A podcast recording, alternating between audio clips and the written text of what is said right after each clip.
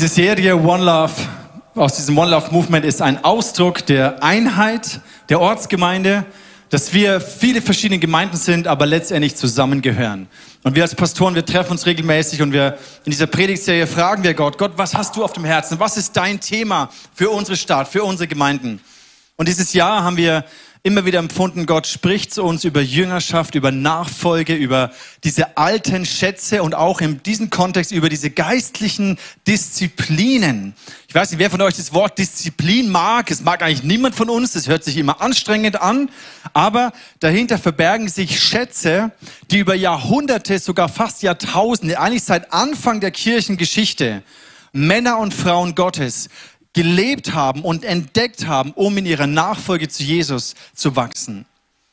Und wie es der Leon gesagt hat, es ist manchmal nicht so die scheinenden, glitzernden Tools auf unseren Regalen, sondern manchmal sind es die verstaubten Schätze irgendwo im Eck, die, wo wir vielleicht gar nicht mehr drüber nachdenken oder die irgendwo im Dreck verbuddelt sind und wir fangen an, es neu zu entdecken, den Staub wegzublasen und die Erde wegzukratzen, um diese Reichtümer und diese Schätze zu entdecken.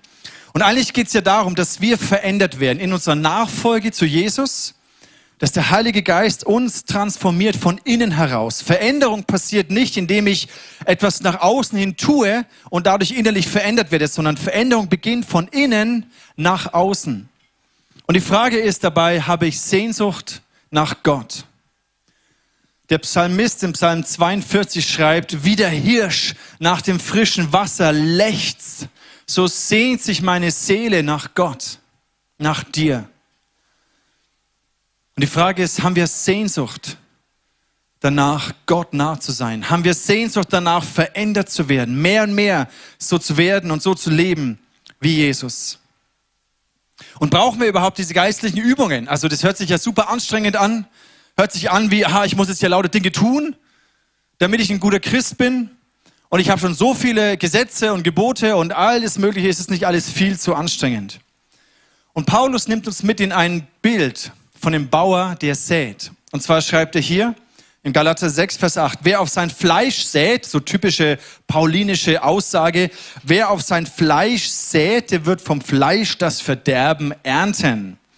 Wer aber auf den Geist sät, der wird vom Geist das ewige Leben ernten. Wie gesagt, paulinisch kompliziert, checkt niemand mehr heute. Was genau meint er damit? In der neuen Genfer Übersetzung, da ist es ein bisschen verständlicher, da heißt es, wer auf den Boden seiner selbstsüchtigen Natur sät. Und säen ist das Bild für, ich investiere da rein. Da, da gebe ich Zeit, da gebe ich Ressourcen, da fließt mein Herz, da fließt meine Aufmerksamkeit rein, meine Kraft fließt dort rein. Wer auf den Boden seiner selbstsüchtigen Natur sät, wird als Frucht seiner Selbstsucht das Verderben ernten.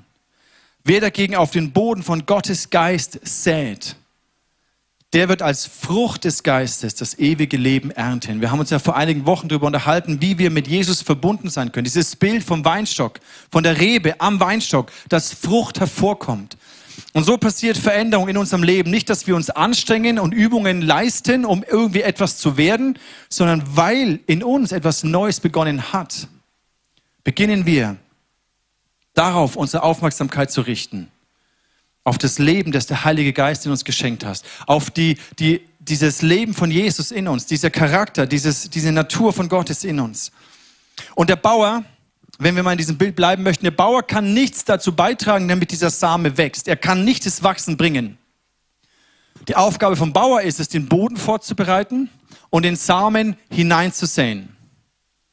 Und was dann passiert, kann er nicht mehr beeinflussen. Das ist die Natur, die das hervorbringt. Und so ist auch unsere Aufgabe. Richard Foster benennt es in diesem Buch die Einübung der Gnade. Und das finde ich eine sehr interessante Kombination. Einübung und Gnade. Weil wenn wir ein falsches Verständnis von Gnade haben, was bedeutet, ja, ich, pff, ist alles Gnade, ich kann eh nichts mehr machen, es muss alles Gott machen, ich, ich bin passiv, dann drängt es mich genau in diese Passivität wo ich sitze und warte, bis irgendwas passiert und ich verändert werde. Aber diese geistlichen Übungen lehren uns einen Lebensstil, wo wir Gnade einüben. Und Einübung ist dabei unsere Aufgabe und Gnade ist das, was Gott in uns und durch uns verändert. Dietrich Bonhoeffer formuliert es folgendermaßen. Er sagt, Gnade ist immer umsonst, aber sie ist nicht billig. Und ich habe ein Zitat mitgebracht, was ich sehr bedenkenswert finde und wie ich denke, voll in unsere Zeit hineinpasst. Und zwar, er schreibt, billige Gnade ist der Todfeind unserer Kirche.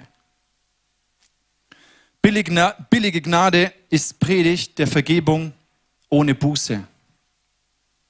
Dass du einfach deine Schuld vergeben haben möchtest, aber nicht wirklich in deinem Herzen umkehrst zu Gott.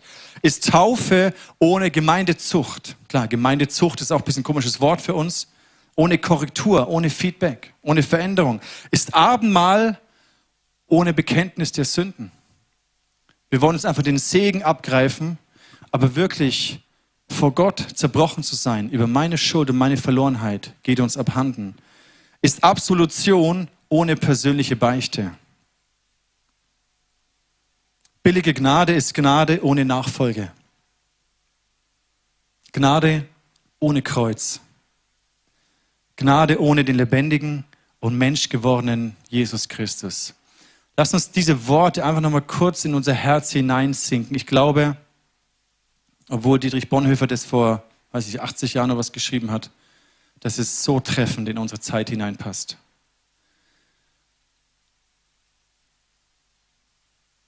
Deswegen glaube ich, ja, wir brauchen diese geistlichen Übungen. Wir brauchen diese Schätze an Weisheit, die uns in unserer Nachfolge zu Jesus Teil von unseren Gewohnheiten werden. Nicht als Gesetze und Gebote und Leistungsdisziplinen, sondern als aus einer Sehnsucht heraus, Gott zu begegnen, Jesus nahe zu sein. Das ist das Ziel. Die Übungen an sich haben keinen Wert. Also wen interessiert es, wenn ich drei Wochen lang nichts esse? Interessiert niemanden. Verändert überhaupt nichts da draußen auf der Welt, aber es verändert was in meinem Herzen, wenn ich zum Beispiel in diesem Lebensstil von Fasten hineinkomme und es mich in die Nähe zu Gott trägt, wo mein Herz verändert wird. Diese geistlichen Übungen kann man in verschiedene, also in drei Kategorien werden die eingeteilt. Und Richard Forster spricht in seinem Buch darüber, was ich euch sehr empfehle. Da heißt es, die Übungen für das innere Leben, Meditation, Gebet, Fasten, das Wort Gottes studieren. Übungen für das äußere Leben, also einfaches Leben, bedeutet, dass man einfach mal zufrieden ist. Nicht immer das Neueste und Beste und Tollste und Schönste braucht, sondern einfach mal dankbar sein für das, was ist. Einsamkeit. Ich weiß nicht, wie häufig wir diese Übung praktizieren. Ich mache das zum Beispiel immer einmal im Jahr, wo ich alleine mit Jesus Kitesurfen gehe. Jetzt wieder im Juli, Me and My Jesus, das ist meine Klosterzeit, da will ich alleine sein mit meinem Jesus. Auch interessant, Unterordnung und Dienen. Übungen für das Leben in Gemeinschaft, die Beichte, Darüber wird der Dirk Moldenhauer nächsten Sonntag sprechen. Anbetung, das, was wir hier tun. Geführt werden und auch feiern. Celebration. Das sind geistliche Disziplinen, das sind Übungen, die uns an den Punkt führen, wo wir nahe bei Gott sind und tief drin in unserem Herzen verändert werden. Und heute habe ich es auf dem Herzen, über zwei davon zu sprechen, nämlich dienen und Unterordnung. Und ganz ehrlich, das sind keine attraktiven Themen. Das sind keine Themen, mit denen man YouTube-Klicks generiert. Wo alle Leute draufklicken, wow, ich wollte mich schon immer mal mit dem Thema Unterordnung auseinandersetzen. Wow. Ich glaube aber, es sind Schätze. Und ich muss auch, auch ehrlich sagen, ich habe gestruggelt mit Gott. Hey, soll ich darüber wirklich predigen? Ist es jetzt wirklich das Thema, wo es Podcasts gibt, wo Gemeinden angeklagt werden und Dinge hervorkommen, die vielleicht wirklich ungesund waren im Thema Machtmissbrauch, Leiterschafts, äh, oder auch Dienen, Ausnutzung von, von Mitarbeitern in, in, im Kontext einer Kirche. Habe ich gesagt, hey Gott, willst du wirklich, dass ich genau jetzt über Unterordnung und Dienen spreche? Und mein Impuls war, genau jetzt ist es wichtig, darüber zu sprechen, weil es sind Schätze. Es sind Schätze, die aber auch, wenn sie verkehrt gelehrt werden, sehr destruktiv werden können, sehr toxisch werden können. Und deswegen war es mir, habe ich allen Mut zusammengenommen und gesagt, okay, lass uns darüber sprechen. Ich glaube, dass der Heilige Geist zu uns reden möchte. All diese Übungen, jede dieser Übungen hat einen Aspekt von Freiheit. Und wenn diese Übungen Teil unserer Gewohnheiten werden, unseres Lebensstils wird, dann führt es uns in eine Freiheit hinein. Und hinter jedem Einzelnen, da kann ich jetzt nicht im Detail darauf eingehen, aber ist eine Freiheit verborgen. Und unterm Strich geht es darum, wie wir es gelesen haben von Paulus, dass wir nicht länger auf unsere selbstsüchtige Natur säen und investieren, sondern dass wir lernen auf das Leben Gottes in uns. Das neue Leben, den Geist Gottes in uns, da rein zu investieren. Und dann werden wir ernten. Und der Heilige Geist in uns verändert uns. Und ich habe das als Überschrift genommen für diese Predigt, wahre Größe. Weil ich glaube, in diesen beiden Schätzen, dienen und unterordnen, wenn sie gesund und göttlich gelebt werden, da ist wahrhaftig Reichtum drin. Da ist etwas drin verborgen, was unsere Gemeinschaft, deine Freundschaft, deine Ehe, deine Familie enorm segnen wird. Und wir haben nicht die Zeit, in alle Details reinzugehen, aber ich wünsche, dass wir hungrig werden danach. Lass uns beginnen mit der Freude des Dienens. Dienen bedeutet eigentlich ganz simpel, ich tue etwas für jemand anderen. Ich investiere Zeit, Kraft, Nerven, Talente für jemand anderen, um ihm zu dienen. Und da gibt es jetzt die Menschen, die sagen, ja genau, ich bin immer der, der eh schon alles macht für alle. Und ich bin eh der, der am Ende aufräumt und putzt und irgendwie niemals ein Lob bekommt. Ja, und jetzt kommt noch genau diese Predigt. Super. Oder es gibt die Leute, die sagen, ja, Moment, du brauchst mir gar nicht sagen, was ich tun soll. Ja, ich mache das, worauf ich Lust habe. Lass uns vielleicht mal für einen Moment unsere Prägungen, vielleicht auch unsere Verletzungen, verletzte Erwartungen einfach mal beiseite legen und sagen, okay, Jesus, wenn da etwas von dir drin ist, dann möchte ich das entdecken. Dann möchte ich diesen Schatz entdecken.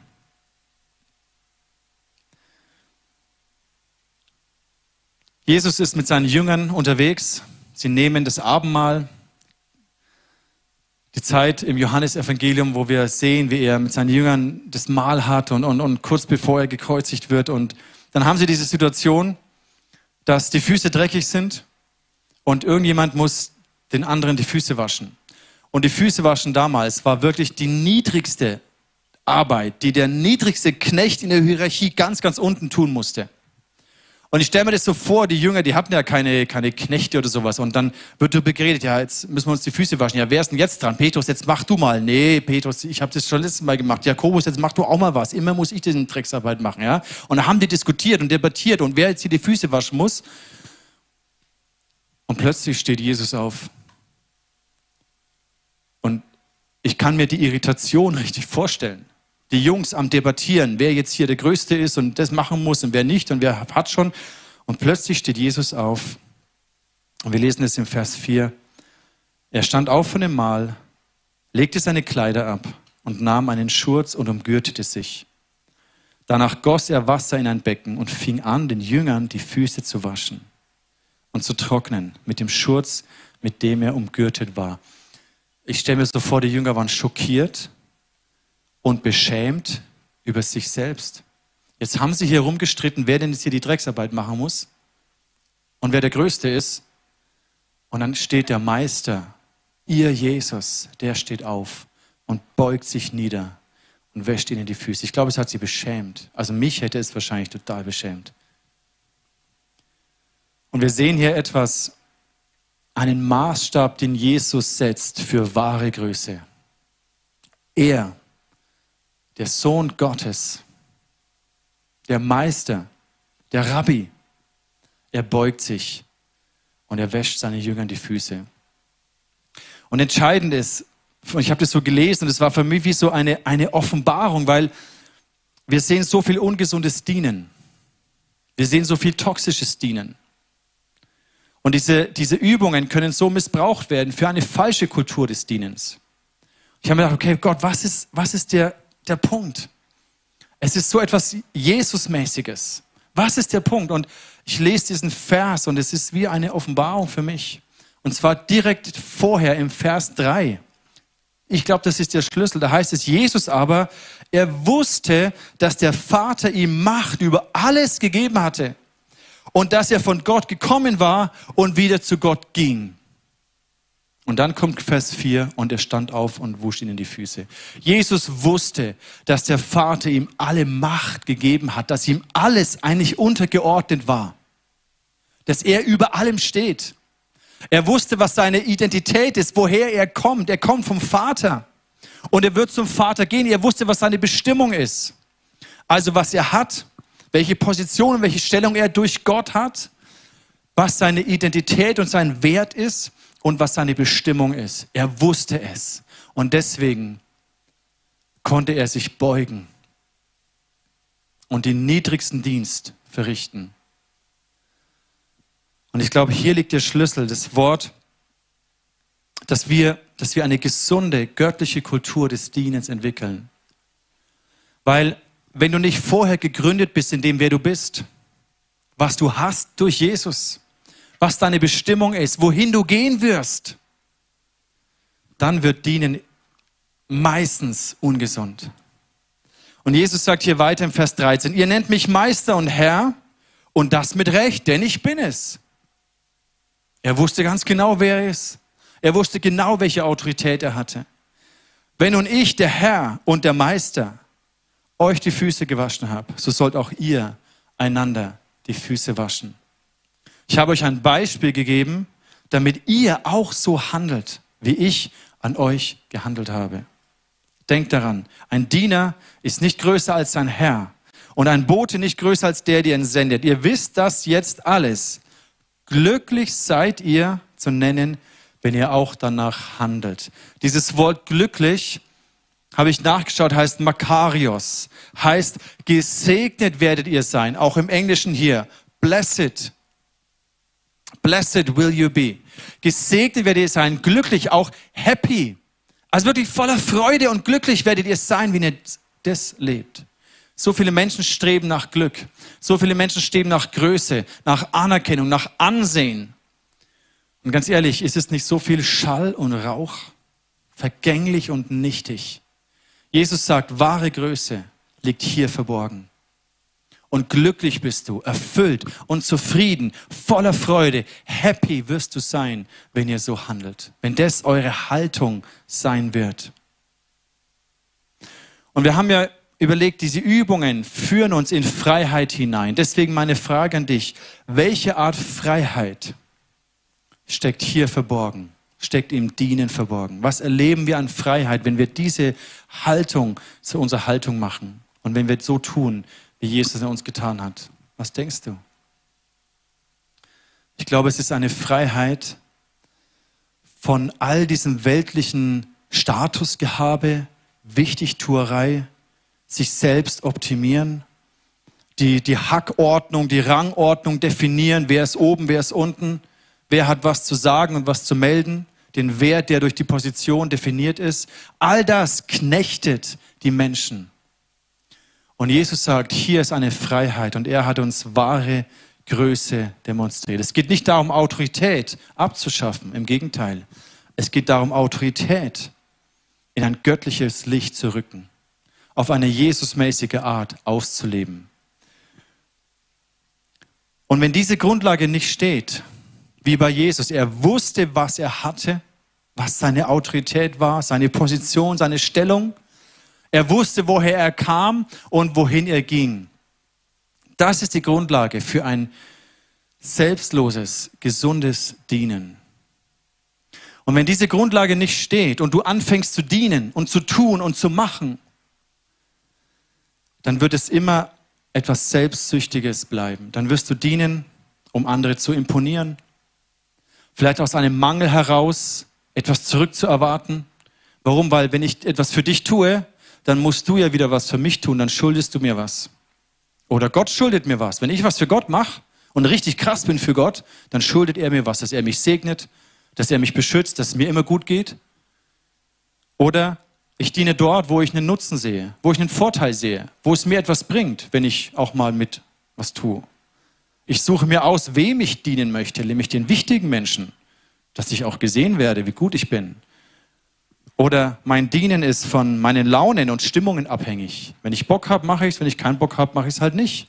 Sporadisch mal hier und da. Und all das, dieses falsche Art von Dienen ist eigentlich ungesund. Es zerstört Gemeinschaft. Es zerstört Berufungen, weil es giftig ist.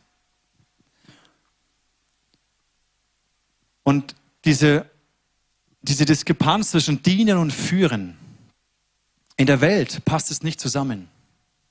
Entweder dienst du oder du führst. Ein König ist nicht der, der die, die, die Türen öffnet. Ein König ist kein Diener. Aber Jesus hat genau das auf den Kopf gestellt, das Werte- und Denksystem, was ist wirklich wichtig und was ist wirklich wertvoll. Jesus hat es komplett auf den Kopf gestellt.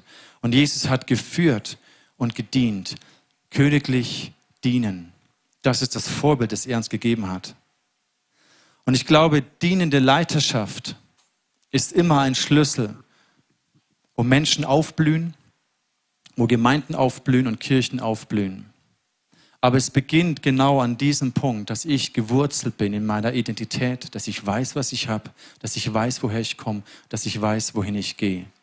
Und dienende Leiterschaft kann man nicht in dem Sinne in einem Buch lernen, sondern es ist eine Haltung, die sich in meinem Herzen formt, indem ich diene.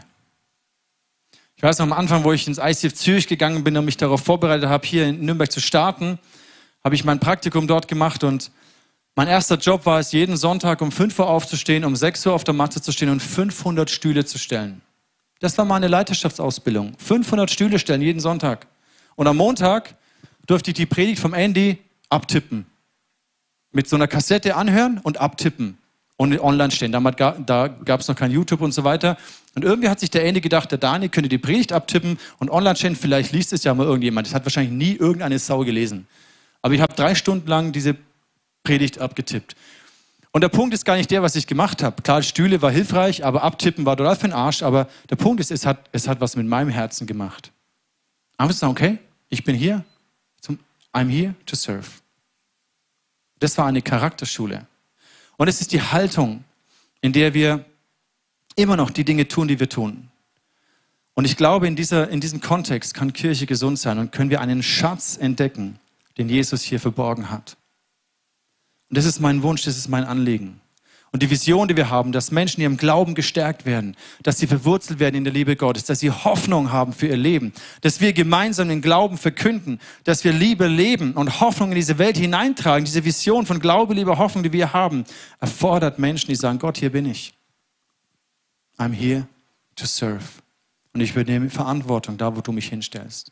Und dienen und führen, wenn das gesund zusammenkommt, gewurzelt in dem Charakter von Jesus, dann werden Menschen aufblühen. Ein zweites Thema oder dieser zweite Aspekt habe ich genannt, die Freiheit der Unterordnung. Und ganz ehrlich, Unterordnung, wie gesagt, niemand möchte darüber sprechen. Und ich habe echt gedacht, hey, soll ich das wirklich tun? Weil, und es ist ein wichtiger Hinweis, ich glaube, keine andere dieser neun geistlichen Disziplinen wurde so stark missbraucht, um Menschen zu unterdrücken, um Frauen zu unterdrücken, weil sie sagen, der Mann ist das Haupt, bla bla bla, du musst dich unterordnen, um vielleicht auch äh, äh, Minderheiten zu unterdrücken. Ich glaube, es, in der Kirchengeschichte ist so viel Leid entstanden durch eine falsche, toxische Lehre von Unterordnung. Und die, die Frucht ist aber auch, dass wir dieses komplett über den Haufen werfen. Und ich denke mir, Gott, was hast du hier ver ver versteckt für uns? Was ist der Schatz? Was bedeutet es? Welche Freiheit? Überleg dir mal. Es geht ja um Freiheit.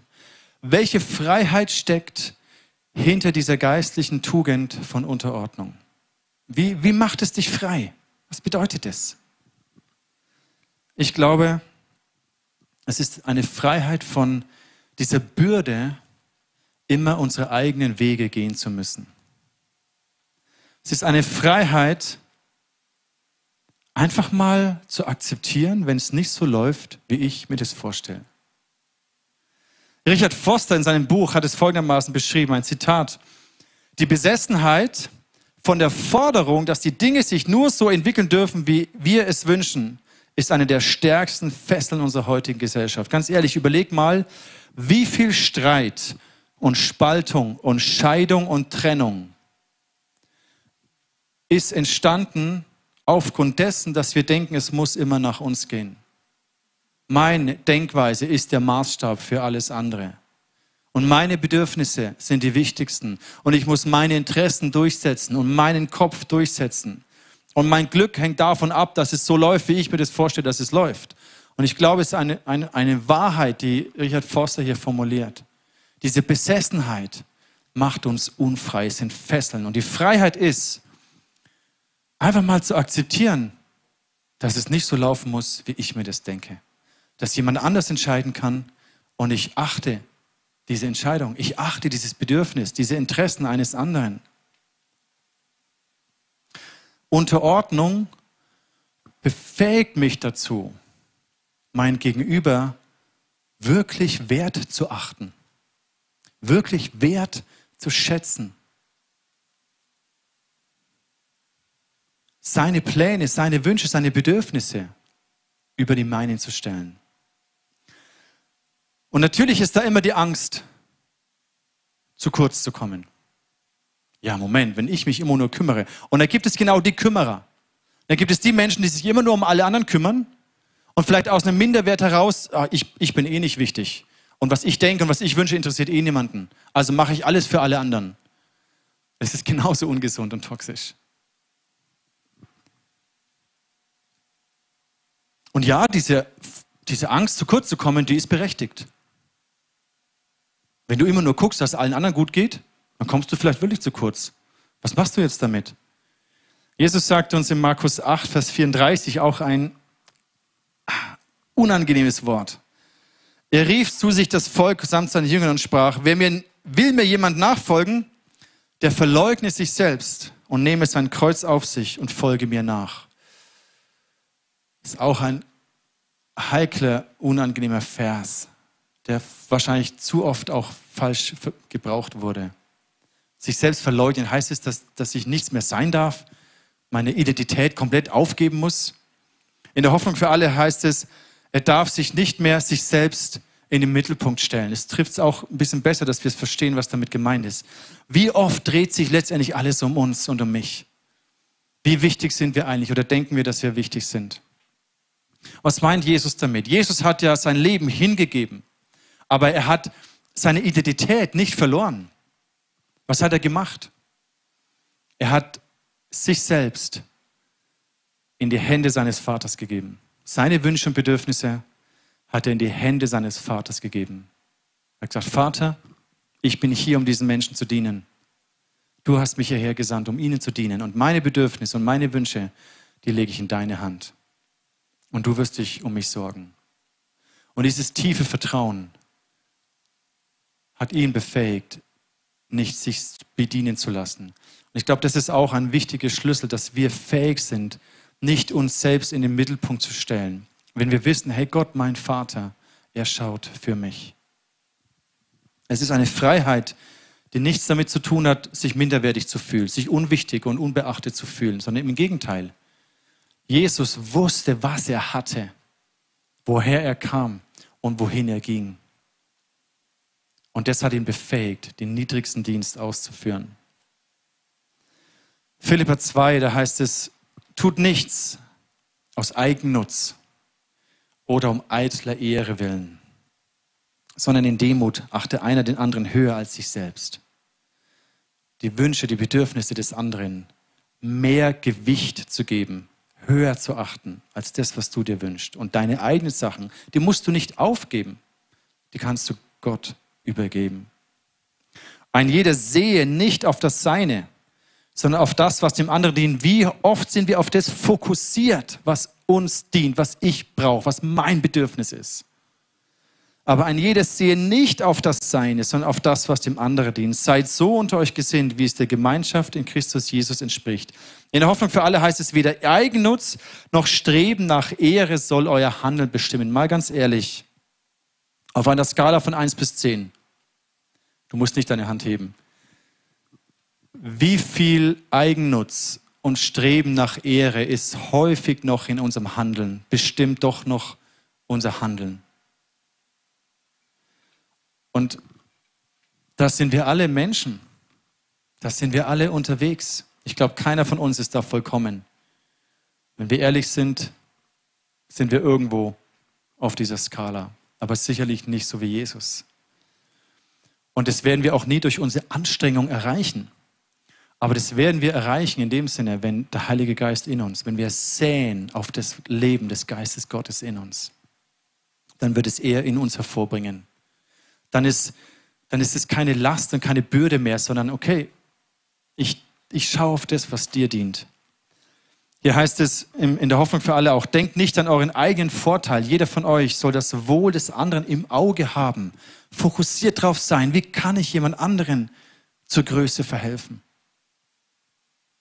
Und nicht, wie kann ich selbst groß rauskommen? Nehmt euch Jesus Christus als Vorbild. Demut ist nicht etwas, was man einstudiert, ist nicht etwas, was man halt irgendwie hat, sondern Demut ist etwas, was in deinem Herzen wächst, indem du dienst, indem du deinen eigenen Interessen einfach mal zurücklässt, dich selber nicht im Mittelpunkt hast, sondern dem auf das achtest, was den anderen dient. Und ganz ehrlich, wäre es nicht so wunderschön, wenn diese Art Umgang unsere Gemeinschaft bestimmt, gesund. Wenn du und ich, wenn wir gewurzelt sind in dem, was wir durch Gott haben, meine Position und Stellung durch Jesus, die Gnade, die ich empfangen habe, woher ich komme, wohin ich gehen werde.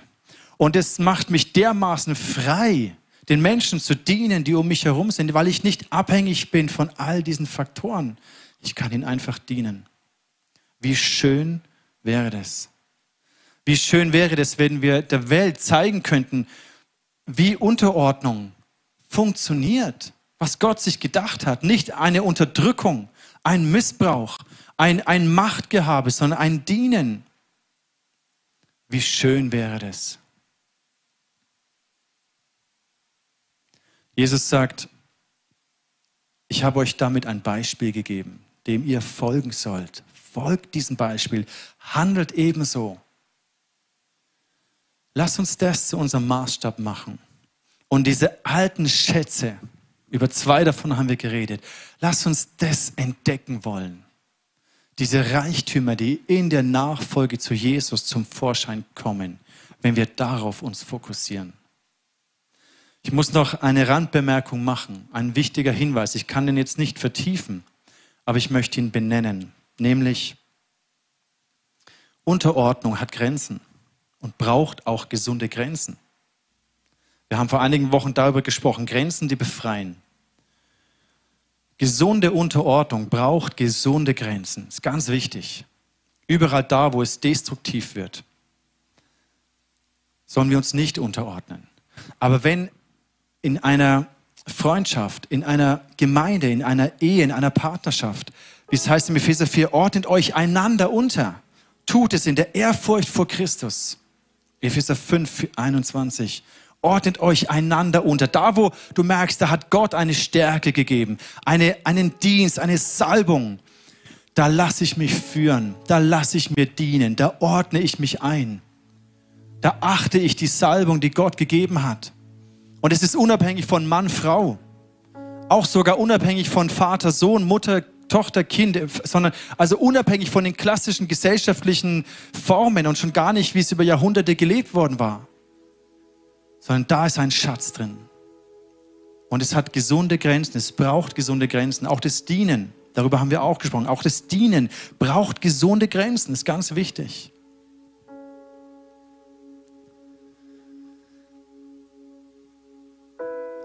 Es gäbe viel darüber zu sagen, was Paulus in seinen Briefen über Unterordnung schreibt und, und, und wie wir das heute nehmen können. Aber ist jetzt nicht der Fokus.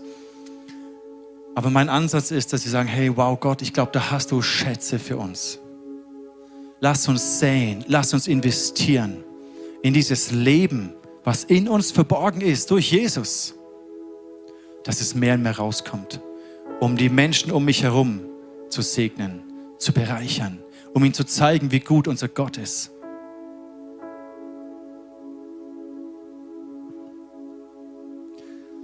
Ich möchte dir einen Moment geben, wo du das für dich so sacken und reflektieren kannst und auch beten kannst. Vielleicht bist du verletzt worden, vielleicht hast du dich ausgenutzt gefühlt, nicht gesehen gefühlt, vielleicht hast du aus einer falschen Motivation heraus etwas gemacht Entweder um Gott zu beeindrucken oder Menschen zu beeindrucken. Und dann kam nicht dieses Return of Investment.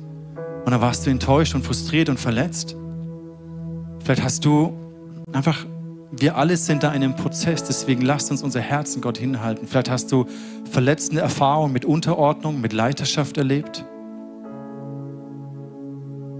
Ich glaube, dass Gott es heilen möchte.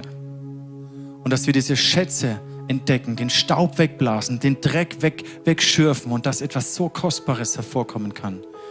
Das ist mein Herzenswunsch. Lass uns dafür beten. Wenn du möchtest, dann schließ einfach deine Augen und nimm dir diesen Moment mit Jesus.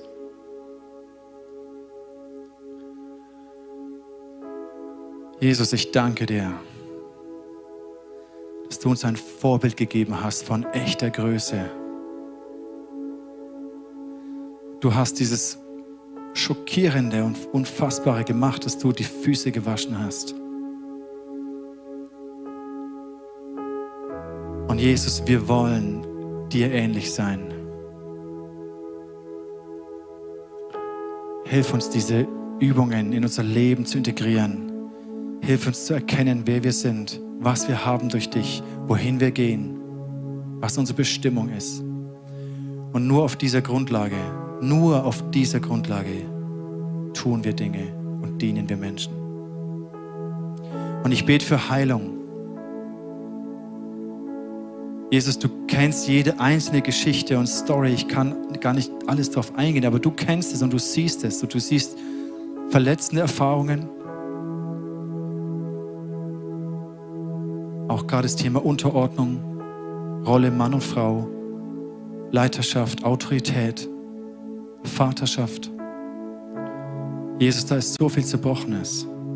Ich bitte dich um Heilung. bitte dich um Heilung. Hilf uns zu vergeben und Schmerz und Verbitterung loszulassen.